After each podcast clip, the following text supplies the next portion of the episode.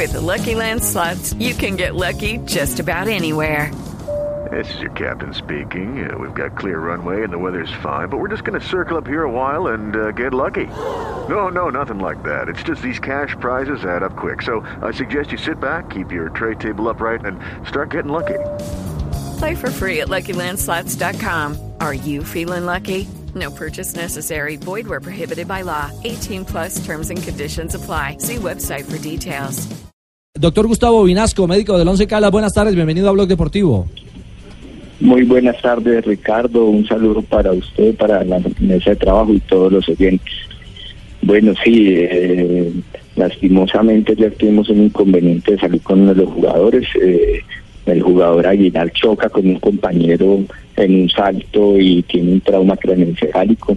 Ellos caen al piso y Aguilar lleva la, la peor parte. Él cae inconsciente.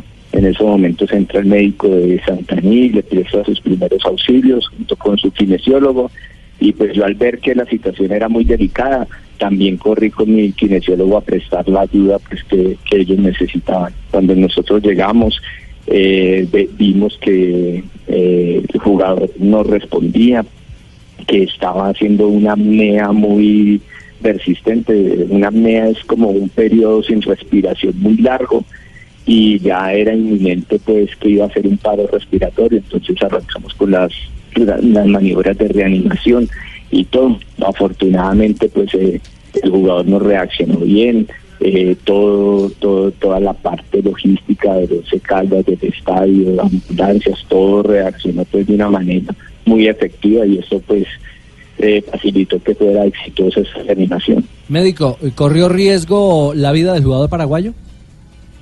Sí, claro, en un gran porcentaje esos paros respiratorios son los que conllevan a una muerte súbita en los jugadores de alto rendimiento. Doctor, ¿usted entra a la cancha eh, porque alguien le dice algo o fue por puro instinto de médico de decir, Dios mío, pasa algo, tengo que salir corriendo a ayudar? Salvar una vida. No, nosotros tomamos la decisión de entrar, independientemente de eso, cuando hay una situación grave en la cancha, independiente de que esté el otro médico, no, uno siempre intenta ir a colaborarle al colega a ver en qué le puede ayudar. Doctor, estamos eh, muy orgullosos como colombianos y sobre todo por la función que ustedes cumplieron. ¿Pudo hablar nuevamente con José Aguilar, el jugador, el deportista paraguayo?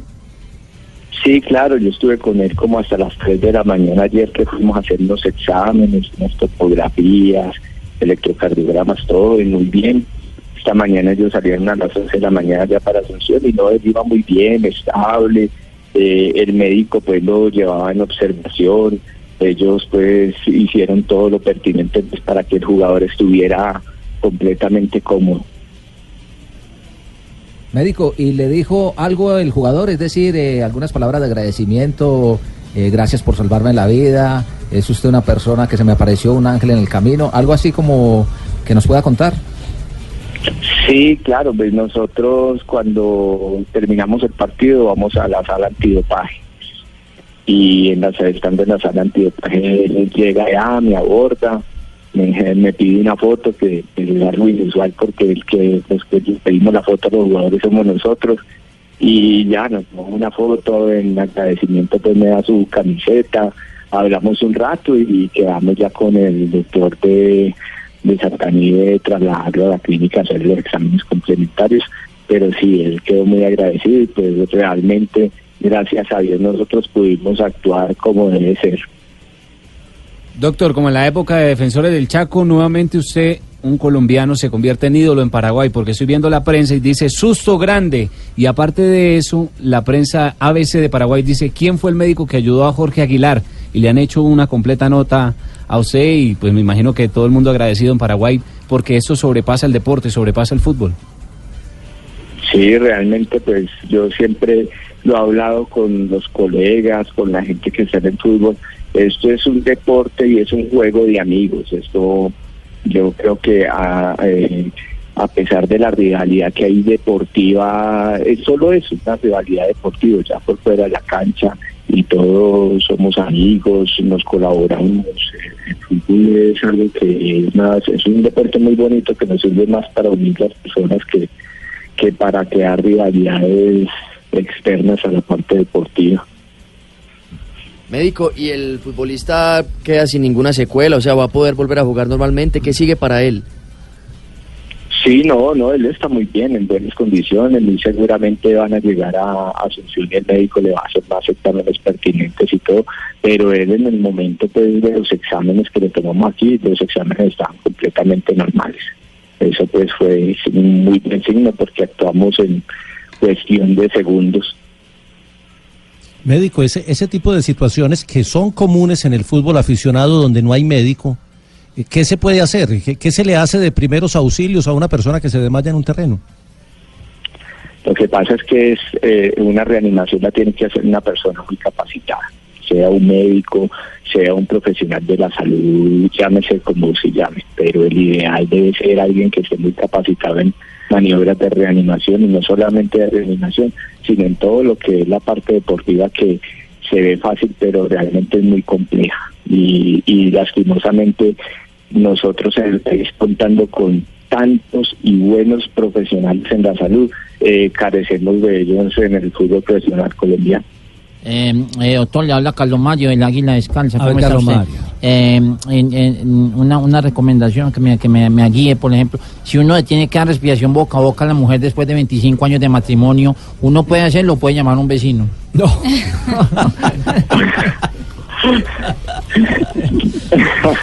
No, no, no lo ponga entre los palos al médico. El héroe paraguayo, no lo saque. No, no- no lo ponga entre los palos.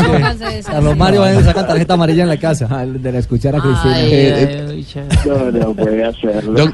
Puede hacer. doctor, después de la intervención de ustedes hubo una imagen televisiva que un poco me parece que resume lo que es el espíritu de cada uno de ustedes cuando eh, salva una vida o cuando tiene un acto heroico como el de anoche, que es el abrazo de los dos eh, colegas, ¿no? El paraguayo y usted, eh, por haber logrado el objetivo de salvar la vida de- del jugador. Sí, es que para nosotros en un momento determinado no hay colores, no hay camisetas, no hay nada. Es la ayuda al colega, la, la, la- lo primero está la vida de la persona. Eh, nosotros ahí la alegría fue la satisfacción de que el jugador salió bien, de que hicimos el trabajo de nosotros bien, de que pudimos pues salvar una vida y, y- que se hizo todo bien. Eso pues vale más que todos los aplausos del mundo. Es cierto, doctor Vinasco. O incluso decíamos en Noticias Caracol que en Manizales no, no, no perdió nadie, es decir, eh, ganó la vida. Porque finalmente, más allá de un resultado, sí, se da la eliminación de un equipo colombiano y uno lo lamenta eh, en realidad, pero, pero ganó la vida porque se logró salvar eh, a, un profesional que hoy podría estar eh, contando una historia completamente distinta, ¿no?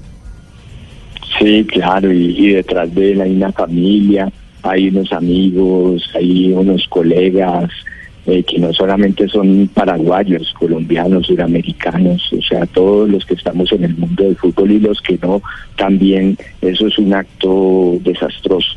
Mire, mire médico, eh, que nos comparte nuestro compañero de mesa, Rafa Sanabria, el analista arbitral, y nos trae a colación una historia reciente. Eh, un chico Cristian Sierra, ciclista, eh, hace un par de años eh, perdió la vida montando en bicicleta, entrenando para, para el clásico RCN.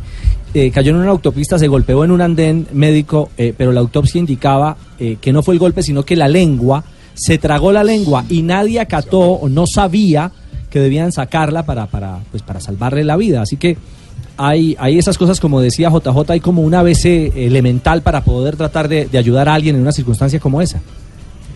Sí, claro, eso es la persona que está capacitada en reanimación sabe que lo primero que hay que asegurar es la vía aérea, que pueda, que tenga un conducto por donde re- respirar. Y lo segundo es garantizar la buena circulación. Entonces, eso fue lo que nosotros hicimos, garantizar la vía aérea, ver que estuviera totalmente destapada y comenzar el masaje cardíaco, que eso nos ayuda a que haya oxigenación, haya buena circulación de sangre y posterior circulación eh, de oxígeno. Eh, médico, el deportista debe ser integral. En el caso de ustedes, eh, ¿tienen algún tipo de capacitación eh, para los eh, futbolistas? Es decir, también eh, enseñarles a ellos que puedan- que esto puede suceder en determinado momento en el terreno de juego y que tengan las herramientas necesarias, capacitarlos además. Sí, claro, eso es un curso de RCP básicos. Eh, de todas maneras, pues nosotros, el, el cuerpo médico y todo, el Club Once Caldas y en cabeza de, de Tulio Mario, presidente, siempre nos han capacitado, nos han dado todos los elementos y todo, y nosotros hemos respondido pues a cabalidad con todos los sucesos que nos, nos han ocasionado. Entonces eso, eso pues hace parte de un manejo integral de, de los clubes de fútbol. Muy bien, médico. Bueno, doctor, muchas gracias por, por la entrevista que nos dio. ¿Qué pasó, Tino? En Ah. estos días voy a que me dé, me dé clases para cómo aliviar el dolor de cabeza. ¿Cómo aliviar la cabeza? Sí. Como es que a mí me sube mucho la sangre a la cabeza, doctor. Sí. No, acetaminofén, eso puro acetaminofén. Sí, claro, Eso pasa. Tino. Sí, a ver Eso si- pasa, eso si me pasa. ayuda ra- un poquito. rapidito. ¿A dónde aplico el torniquete? Ay, Dios. Ave María. Oiga. Está mal todavía. Doctor Vinasco, un abrazo y felicidades. Un abrazo Ricardo para usted y para todos. Sí, Muy a- amable. al médico, al médico que hoy es total. héroe, eh, un orgullo colombiano y hoy héroe en Paraguay, el médico Gustavo alguna.